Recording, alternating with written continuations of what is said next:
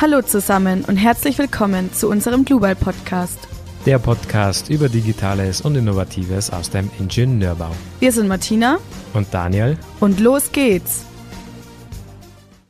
Hallo und herzlich willkommen zu einer neuen Folge von Global Podcast. Heute beschäftigen wir uns mit einer sehr bewegenden Folge. Und zwar behandeln wir heute das tragische Unglück von dem Brand der Bergseilbahn in der Skiregion Kaprun. Kaprun liegt in Österreich und das ist ein Ereignis, worüber man heutzutage eigentlich fast kaum mehr spricht, aber trotzdem bleibt diese schreckliche Erinnerung noch in vielen Köpfen der Betroffenen und wir beleuchten heute diese Folge, gehen mit euch auf die Geschichte dieses Unglücks ein, beleuchten, wie es zu diesem Unglück kommen konnte und dann auch noch die jeweiligen Folgen und Konsequenzen, was dann passiert ist. Wir haben das wieder so aufgeteilt, dass wir das auch ein bisschen mit einer ja, erzählten Geschichte aufteilen, immer wieder mal zwischendurch ein paar technische Hintergründe erwähnen und ja, ich würde sagen, legen wir einfach los. Das Skigebiet Kitzsteinhorn-Maiskogel-Kaprun in Österreich lädt auf einem Gletscher bis in eine Höhe von 3029 Metern zum Wintersport ein. Vor 20 Jahren passiert hier allerdings eine Katastrophe, die dieses Skigebiet traurigerweise noch berühmter macht. Der Gletscher kann fast ganzjährig befahren werden. Am 11. November 2000 eröffnen aber auch die übrigen Pisten. Aufgrund einer stabilen Föhnlage ist schönes Wetter garantiert. Ein sonniger Tag ist der ideale Start in die Wintersaison. Deshalb ist es mehr als verständlich, dass sich so viele Skifahrer auf den Weg machen, um diesen Traumtag zu genießen. Doch kurz nach neun Uhr morgens geht in der Feuerwehr in Kaprun ein Notruf ein. Es brennt am Kitzsteinhorn. Zu diesem Zeitpunkt weiß noch niemand, welche Folgen dieser Brand haben wird. Kurz zu der Standseilbahn bzw. zu dieser Bergseilbahn. Die wurde 1972 erbaut und dann im Jahr 1994 nochmal aufwendig renoviert. Sie funktioniert nach dem Prinzip einer Gegenbahn, sprich diese eine Bahn, die Richtung Bergstation fährt, fährt nach oben und die andere fährt nach unten. Und in beiden Bahnen sitzt jeweils ein Bahnführer, also ein Führerhäuschen und ja, betreut diese Bahn. Diese Bergstation, die liegt auf einer Höhe von 2452 Metern. Es können insgesamt 180 Personen transportiert werden. Und die Bahn, und jetzt kommt ein wichtiger Punkt, die führt durch einen insgesamt drei Kilometer langen Tunnel. Und insgesamt dauert die Fahrt mit dieser Bahn von unten bis nach oben ungefähr achteinhalb Minuten. An dem Tag geht die Bahn eigentlich um 9.02 Uhr ganz normal los, wie gewohnt. Was dann geschieht, können nur die wenigen Überlebenden rekonstruieren. Nach etwa 20 Metern fällt einem Insassen ein leichter, ungewöhnlicher Raum in dem talseitigen Führerhäuschen auf. Er vermutet einen Brand im hinteren fahrerlosen Teil. Allerdings gibt es kein Signal zur bergseitigen Kabine, also zum Fahrer. Die Fahrgäste versuchen über das Handy einen Notruf abzusetzen, nachdem die Rauchentwicklung immer stärker wird. Es gibt aber keinen Empfang. Nach 1132 Metern Fahrt bleibt die Bahn plötzlich stehen. Es gibt aber keine Durchsage zur Beruhigung der Menschen oder eine Information, warum es nicht weitergeht.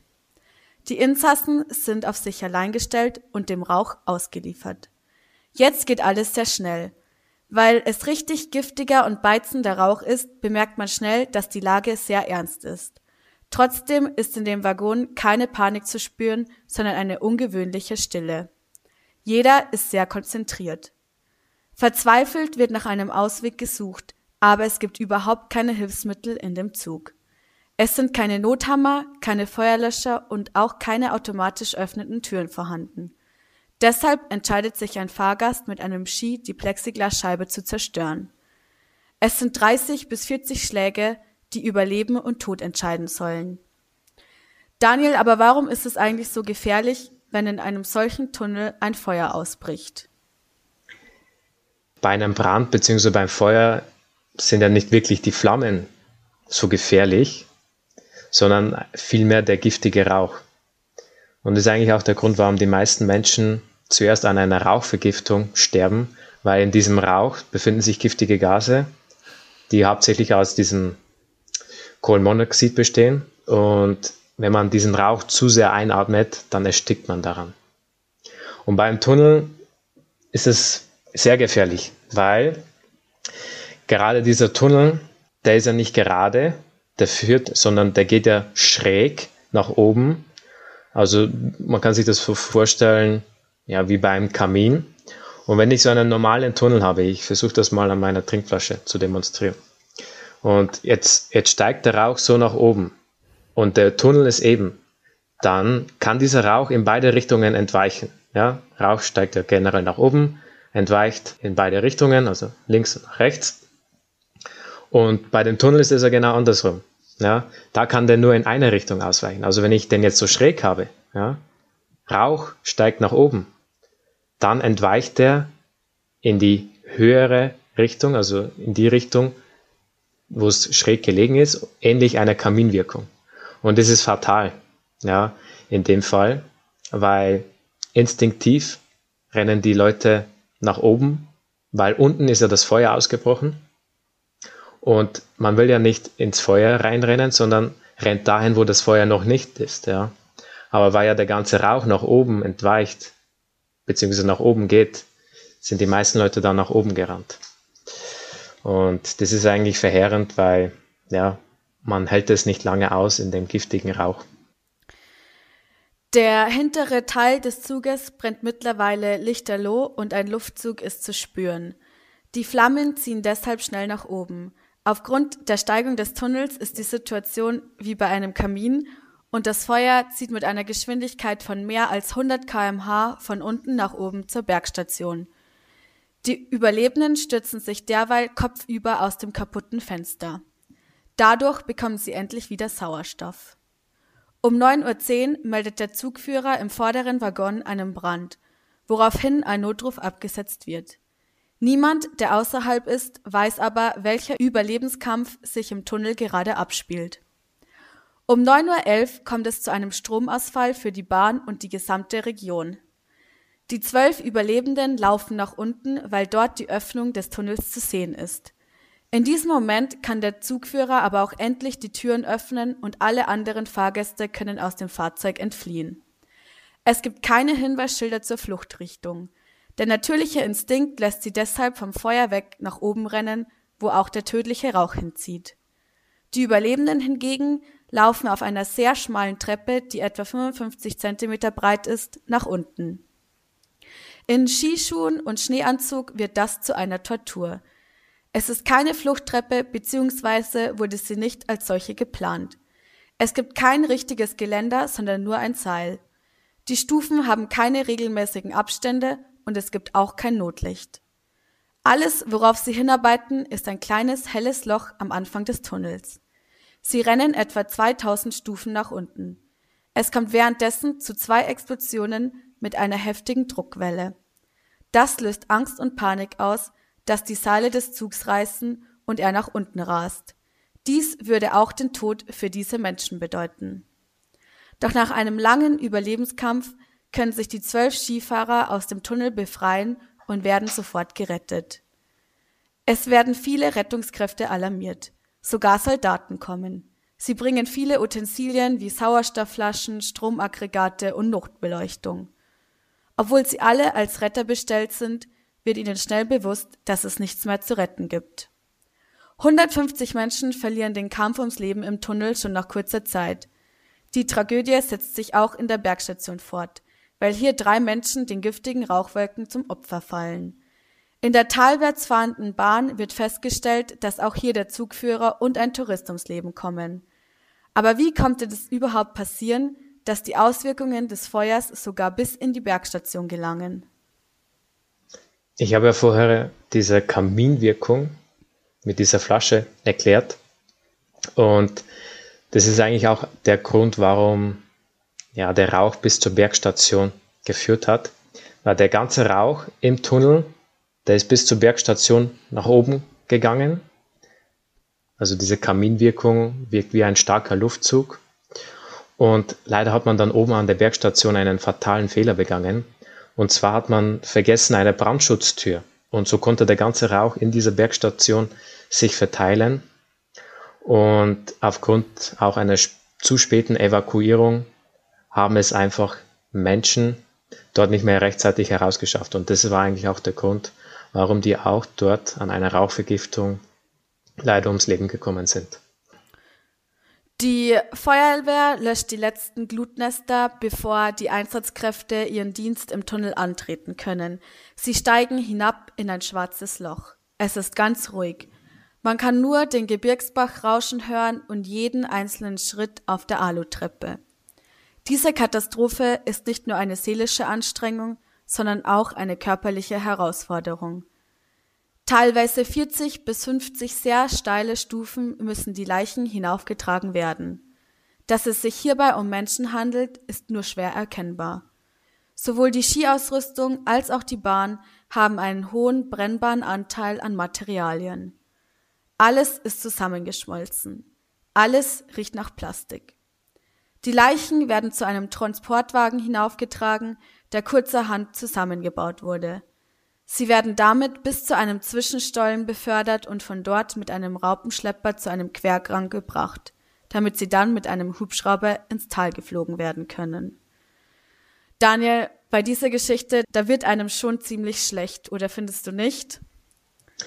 Ja, ich muss ganz ehrlich sagen, wie ich die Recherche oder wie wir gemeinsam diese Recherche über diese Folge gemacht haben, da gibt es ja auch auf YouTube zwei Videos und diese eine Doku von Sekunden kurz vor dem Unglück, glaube ich, heißt das. Die habe ich mir angeschaut und ich muss sagen, da ist mir dann eiskalt heruntergelaufen, weil das bisher die, sagen wir mal, die heftigste Folge war, die ich bisher angeschaut habe. Mehr als 150 Menschen sind ums Leben gekommen und dann auch noch, sage ich mal, so, so grausam. Boah, also das ist echt, echt heftig. Ja, vor allem auch der Anblick der Rettungskräfte, wenn man dann in den Tunnel geht und dann diese Leichen sieht. Also ich musste wirklich heftig schlucken, wie ich dann diese Folge auf YouTube gesehen habe und danach ist mir schon ziemlich schlecht gegangen. Ja, mir geht's da genauso. Die Katastrophe wird durch diverse Radiosender und Fernsehprogramme publiziert. Jetzt beginnt das Bangen und das Hoffen der Angehörigen der etwa 2000 Skifahrer, die sich an diesem Tag auf den Weg nach Kaprun gemacht haben. Sie stellen sich die Frage, ob unter den 155 Toten auch ihre Familienmitglieder sind. Dieses Unglück hinterlässt etwa 500 Hinterbliebene, 49 Kinder werden zu Halb- oder Vollweißen. Aber auch die Hilfskräfte werden diese Bilder wohl nie wieder komplett vergessen. Momente, die immer in Erinnerung bleiben, sind wohl die Fotos der Verstorbenen auf der Trauerfeier. Damit bekommen die anonymen Opfer nämlich für die Rettungskräfte auf einmal ein Gesicht.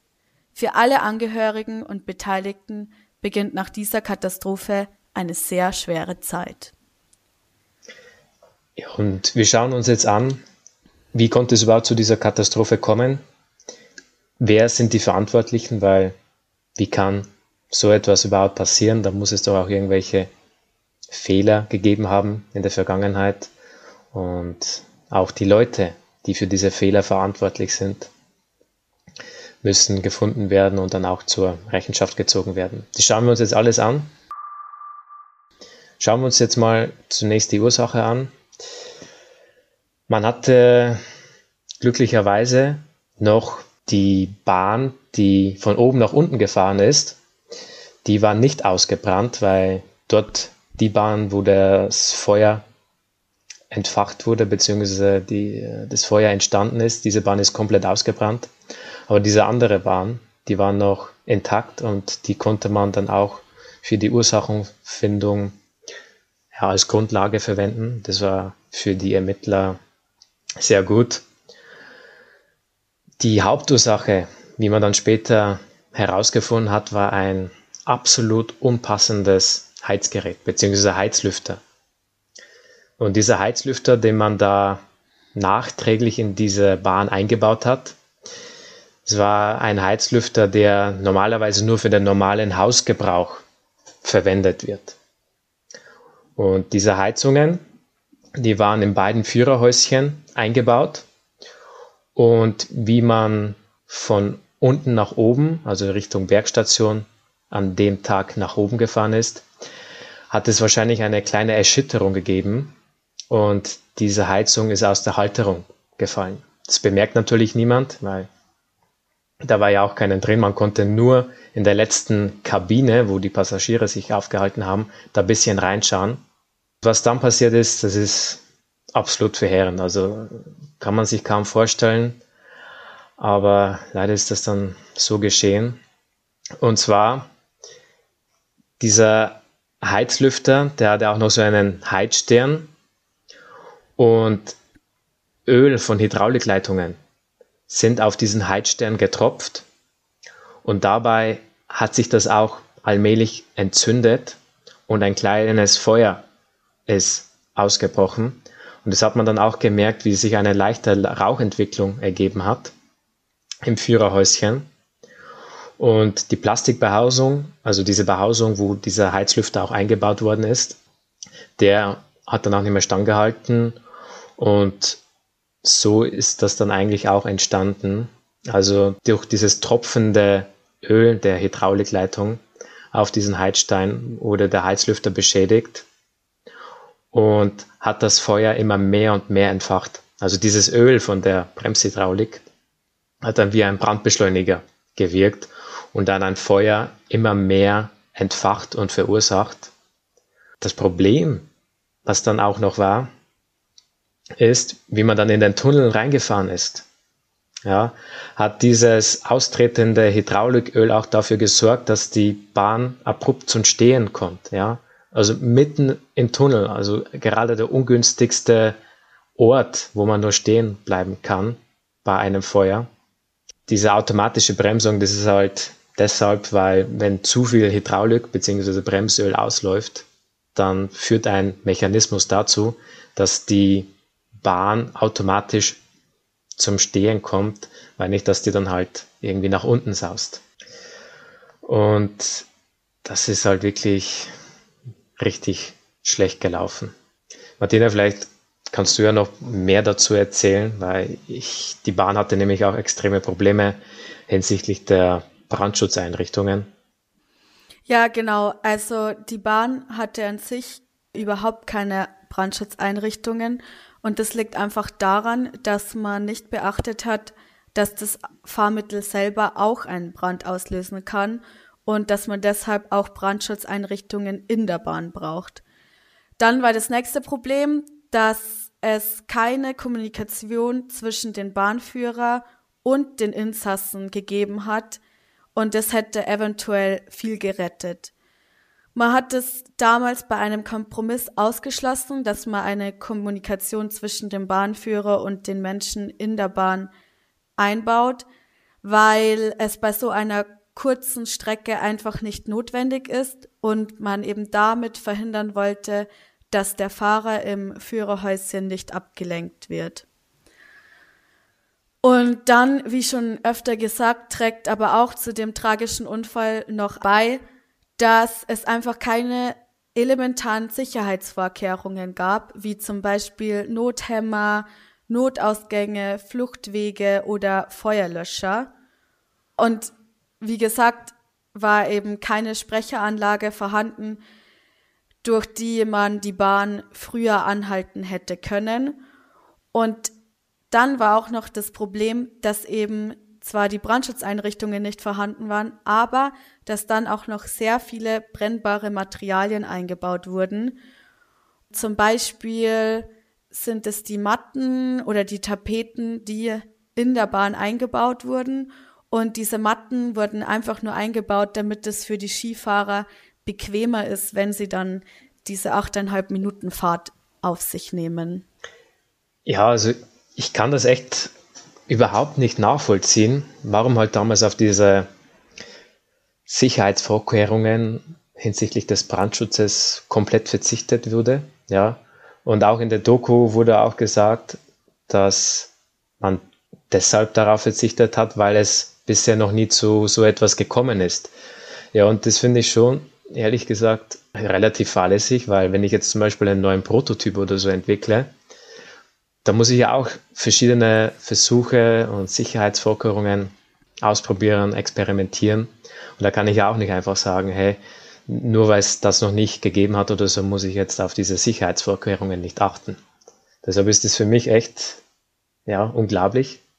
Und deshalb frage ich dich jetzt, Martina, da muss es doch irgendwelche Schuldigen gegeben haben oder irgendwelche Leute, die zur Verantwortung gezogen werden müssen. Ja, weil das kann man doch nicht einfach so ungestraft stehen lassen. Also die Suche nach den Verantwortlichen ist ein weiterer Schlag ins Gesicht bei dieser Geschichte, weil es sieht nämlich nicht so aus, wie man eigentlich vermuten würde. Am 18. Juni 2002, also ungefähr eineinhalb Jahre später, beginnt der Prozess für die Suche der Schuldigen.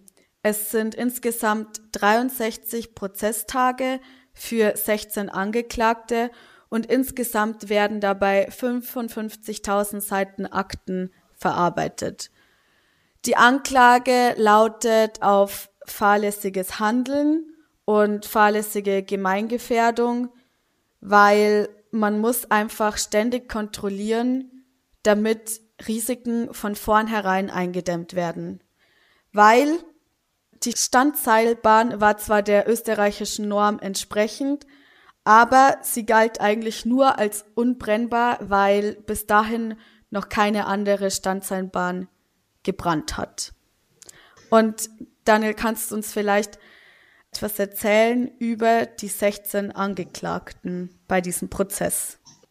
Ja, also drei Mitarbeiter wurden angeklagt, der Gletscherbank Kapun AG, das war unter anderem der technische Direktor, Hauptbetriebsleiter und Betriebsleiter. Zwei weitere Leute, die Geschäftsführer von der Svoboda Karosserie und Stahlbau Firma waren, die waren verantwortlich für den Einbau der Heizlüfter und dieser Heizlüfter, der war ja die Hauptursache für die Entstehung des Brandes. Der wurde mangelhaft eingebaut, hätte eigentlich auch gar nicht verwendet werden dürfen. Dann wurden auch drei Mitarbeiter der Mannesmann Rexroth AG angeklagt. Die waren verantwortlich für den Einbau der Hydraulikleitungen und auch drei Beamte des Verkehrsministeriums, die die eisenbahnrechtliche Betriebsbewilligung für die Standseilbahn gemacht haben. Dann auch noch zwei Inspektoren vom TÜV und dann haben wir auch noch drei Personen und zwar den Techniker, den Prüftechniker und einen Baumeister. Und die hatten die Verantwortung für diese offenstehende Brandschutztür bei der Ausgangsschleuse der Bergstation. Ich habe ja vorher erwähnt, wie konnte es überhaupt eigentlich kommen, dass es auch Tote auf der Bergstation gab, obwohl der Brand eigentlich im Tunnel ausgebrochen ist. Und ich habe ja gesagt, es wurde ja vergessen, diese Brandschutztür zuzumachen. Ja, und diese Leute waren eigentlich für diese Brandschutztür, zumindest bei der Prüfung, verantwortlich. Und diese Brandschutztür, die wurde da beim Betriebsleiter vor Ort von Hand geöffnet, weil man ja fliehen wollte. Aber man hat, und das kommt der springende Punkt, man hat einfach vergessen, diese wieder zu schließen. Und so konnte dieser ganze Rauch in diese Bergstation entweichen, hat sich dort verteilt und die Leute, einige Leute und darunter auch die, die darunter gestorben sind, haben es nicht mehr rechtzeitig aus dem Gebäude geschafft. Aber wir haben 16 Angeklagte und was war das Ergebnis? Und das kann man kaum glauben, sie wurden alle freigesprochen. Ja, genau. Am 19. Februar 2004 werden dann eben alle 16 Angeklagte wegen einer vollständigen Entlastung im Beweisverfahren freigesprochen und die Angehörigen werden nur mit einer Geldsumme entschädigt und vertröstet. Insgesamt gab es 13,9 Millionen Euro und das bedeutet etwa 30.000 Euro pro Person. Allerdings wurde dieses Urteilsergebnis natürlich immer wieder angezweifelt und deshalb wurde das Unglück von der Staatsanwaltschaft Heilbronn nochmal neu aufgerollt. Die Staatsanwaltschaft Heilbronn war es deswegen, weil dort auch der Hersteller für den Heizlüfter war. Allerdings ist man da auch zu dem Ergebnis gekommen, dass zwar ungültige Prüfzeichen am Heizlüfter waren und die Lieferung vermeintlich nicht in der Originalverpackung war und auch ohne Handbücher, aber trotzdem kam es schließlich zu dem gleichen Ergebnis, dass es kein strafrechtliches Verhalten der Beschuldigten der Heizlüfterfirma gibt. Leider ist es eine richtig traurige Argumentation und auch ein die richtig lasche Sicherheitsvorschriften, dass sowas eben noch nicht zuvor gegeben hat und man deshalb daher keine zusätzlichen Sicherheitsvorkehrungen hatte und auf die komplett verzichtet hat. Deshalb ist es eigentlich eine rhetorische Frage, weil es ist einfach nur richtig traurig, dass das der Grund ist, warum so viele Menschen sterben mussten. Die weiteren Neuaufnahmen des Prozesses sind alle gescheitert und im Jahr 2010 ist dann das ganze Verfahren einfach verjährt. Natürlich sind da jetzt viele Leute gestorben, aber man möchte aus so einem Unglück natürlich auch immer lernen. Und deshalb wollte ich dich jetzt noch fragen, ob wenigstens irgendwelche Lehren daraus gezogen wurden, damit in Zukunft so eine große Anzahl an Tote vermieden werden kann. Es ist natürlich immer so, dass man aus Fehlern lernt und hier sind eindeutig Fehler begangen worden. Deshalb hat man auch viele Verbesserungen und Sicherheitsverordnungen geändert und durchgeführt. Und zu der damaligen Zeit gab es noch das gleiche Modell dieser Bergseilbahn im Pitztal. Und auch in der Doku hat man diese Verbesserungen dokumentiert und auch aufgezählt. Und Jetzt sage ich einfach mal, welche Verbesserungen durchgeführt worden sind bei der Bahn von Pitztal. Und zwar Videoverbindungen zum Zugbegleiter, als auch eine Sprechanlage zur Führerkabine, weil dadurch hätte zum Beispiel ein frühes Aufmerksammachen des entstehenden Rauchs oder des Feuers es vielleicht auch verhindert, weil dann hätte der Führer die Türen aufmachen können, Kontakt aufnehmen können zur Talstation und schon viel früher Rettungskräfte alarmieren können. Die Passagiere können nun auch in Tunneln mit Handys telefonieren. Das ist das zweite. Und die Türöffnungen können auch manuell betätigt werden. Außerdem gibt es auch noch Hammer zum Einschlagen von Fenstern und Tunnel sind auch beleuchtet. Ich habe dann noch herausgefunden, wie die Sicherheitsvorkehrungen oder die Sicherheitsbestimmungen aktuell sind. Und da habe ich auch spannende und interessante ja, Artikel gefunden. Und da steht, dass die Bahnen innerhalb bestimmter Zeitabschnitte regelmäßig geprüft werden. Täglich wird vor der ersten Fahrt mit Gästen eine Dienstfahrt durchgeführt. Der Hilfsantrieb unterliegt einer wöchentlichen, die Betriebs- und Sicherheitsbremsen einer monatlichen und die Zug- und Tragseile einer halbjährlichen Prüfung. Und zusätzlich kommt noch hinzu, dass jährlich auf jeder Seilbahnanlage eine verpflichtende Bergungsübung durchgeführt wird. Und alle zwei Jahre werden Zugseilbefestigungen an Laufwerken geprüft. Also so versucht man dann halt auch gewisse Sicherheitsstandards durch regelmäßige Wartungen und Prüfungen zu gewährleisten. Ja, jetzt ist dann noch die Frage, was hat man eigentlich mit dem Tunnel und mit der Bahn, nachdem sie komplett ausgebrannt war, gemacht. Zeitweise hat man überlegt, dass man den Tunnel weiter nutzt als Lastentransporter. Und zwar wollte man 600 Tonnen Getränke und Lebensmittel für die Restaurants auf dem Berg nach oben bringen und 130 Tonnen Müll zurück ins Tal. Aber da scheiterte das dann an einem guten Logistiksystem Deshalb wurde nach kurzer Zeit entschieden, dass die Gletscherbahn Kaprun 2 einfach nie wieder für Menschen in Betrieb genommen werden soll. Die Stahlbrücke wurde im Jahr 2014 dann final abgebaut und der Tunnel wurde dann verschlossen. Allerdings hat man da eine Energieversorgung und sanitäre Einrichtungen eingebaut, also er wird noch ein bisschen genutzt. Die Bahn wurde dann einfach durch mehrere neue Bahnen ersetzt man kann wie gewohnt in dem Skigebiet weiter Skifahren und Spaß haben.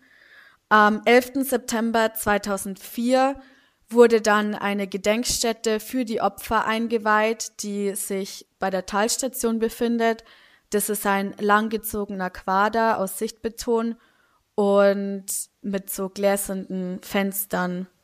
Das schaut eigentlich auch ganz schön aus, aber ist natürlich einfach sehr traurig, mit was man diese Gedenkstätte in Verbindung setzt. Dann letztes Jahr hat sich diese Katastrophe zum 20. Mal gejährt und die Angehörigen haben dann immer noch ausgesagt, dass sie wohl nie richtig mit diesem Vorfall abschließen können und auch nicht nie richtig darüber hinwegkommen können, dass eben so viele Leute gestorben sind, weil es keine Verantwortlichen und keine Schuldigen gibt wegen der Freisprechung von allen. Und ein weiterer Punkt ist auch, dass sich die Angehörigen ziemlich alleine gelassen fühlen, weil sich einfach auch nie wirklich jemand bei diesen Hinterbliebenen entschuldigt hat, sondern es immer nur darum ging, dass man jeden aus dieser Verantwortung herauszieht. Also ich muss sagen, wie ich mich über diese Doku beziehungsweise allgemein über dieses Unglück ein bisschen schlau gemacht habe, da ist mir auch wirklich schlecht geworden, weil ja, es ist einfach total heftig. Also mehr als 150 Leute sind da ums Leben gekommen, dann auch noch so grausam. Die Rettungskräfte konnten nicht wirklich was machen, erst nachdem das Feuer schon fast ja, weg war. Ja, Martina, also ich, ich bin da immer wirklich sprachlos bei dieser, ich war da echt sprachlos nach dieser Folge. Ich habe mir nämlich die Doku, die werden wir euch auch verlinken in den Show Notes. Ich habe mir diese Doku an einem Abend angeschaut. Ja, und ich bin echt total fertig ins Bett gegangen, weil die haben mich echt mitgenommen. Ja, da, Martina, ich weiß nicht, wie es, wie ist es in dir gegangen? Ja, ja, mir geht's da genauso. Und dadurch, dass es eben Überlebende gibt, die dann auch so genau erzählt haben, wie der ganze Vorfall eben war, äh, finde ich, kann man sich so gut mit diesen Leuten identifizieren und man sieht genau, wie es abgelaufen ist. Und das finde ich eigentlich das Schlimmste, dass man weiß, dass die Leute eben so viel gelitten haben, in dieser Bahn festgesteckt sind und dann wohl möglich, als sie aus der Bahn rauskommen konnten, gedacht haben, dass sie jetzt frei sind und dann einfach wegen ihrem natürlichen Instinkt vom Feuer weggerannt sind und dann aber eben in ihr eigenes Verderben quasi gerannt sind. Und das macht mich eigentlich sehr traurig. Und was ich auch noch richtig schlimm finde, ist eben, dass aufgrund von diesem ganzen Plastikanteil die Opfer einfach kein Gesicht mehr hatten und man nicht mehr erkennen konnte, dass es eigentlich Menschen waren, die sich darin befunden haben. Und ganz schlimm finde ich eben auch diese Berichte von den Angehörigen, weil eben auch so viele Kinder und auch einfach gute Sportler in dieser Bahn befunden haben, die einfach einen schönen Tag genießen wollten. Und das ist einfach nur erschreckend. Und ich hoffe einfach, dass es nie wieder zu so einer Katastrophe kommt und dass man einfach wirklich daraus gelernt hat, dass man nicht immer warten sollte, bis etwas passiert, sondern schon auch davor geeignete Sicherheitsvorkehrungen machen sollte. Ja, man muss sich vorstellen, also man fährt an einen wunderschönen Tag nach Kaprun, will sich einen schönen Skitag machen. Und dann kommt es ja, zu so einer Katastrophe, wo die Richtung nach oben oder nach unten eine Entscheidung von Leben und Tod bedeutet. Die Leute, die nach unten gegangen sind, haben überlebt. Man kann auch noch erwähnen, dass ein Feuerwehrmann, auch ein Überlebender, dabei war und der hat gesagt, dass man nach unten gehen soll. Und letztendlich äh, war er dann auch dafür verantwortlich, dass halt diese Gruppe in der, der hintersten Zugabteilung auch überlebt hat und die anderen weil sie halt nach oben gegangen sind, leider nicht. Das ist natürlich echt traurig. Wir hoffen natürlich, dass sowas nie mehr wieder in Zukunft passiert. Ich hoffe, man lernt aus diesen Fehlern. Und damit wären wir eigentlich auch am Ende dieser Folge. Ich hoffe, euch hat die Folge gefallen. Ihr habt was Neues dazugelernt. Was ich euch wirklich ans Herz legen kann, sind diese zwei Dokus auf YouTube. Wir werden sie euch auch in diese Show Notes verlinken. Ist wirklich sehenswert, aber auch nicht für schwache Nerven. Das muss ich auch ganz ehrlich sagen. Dann würde ich mich eigentlich an dieser Stelle auch verabschieden. Schön, dass ihr dabei wart und ich würde mich freuen, wenn ihr dann nächste Folge wieder dabei sein könnt. Ja, ich sag dann auch Tschüss und bis bald. Macht es gut. Servus.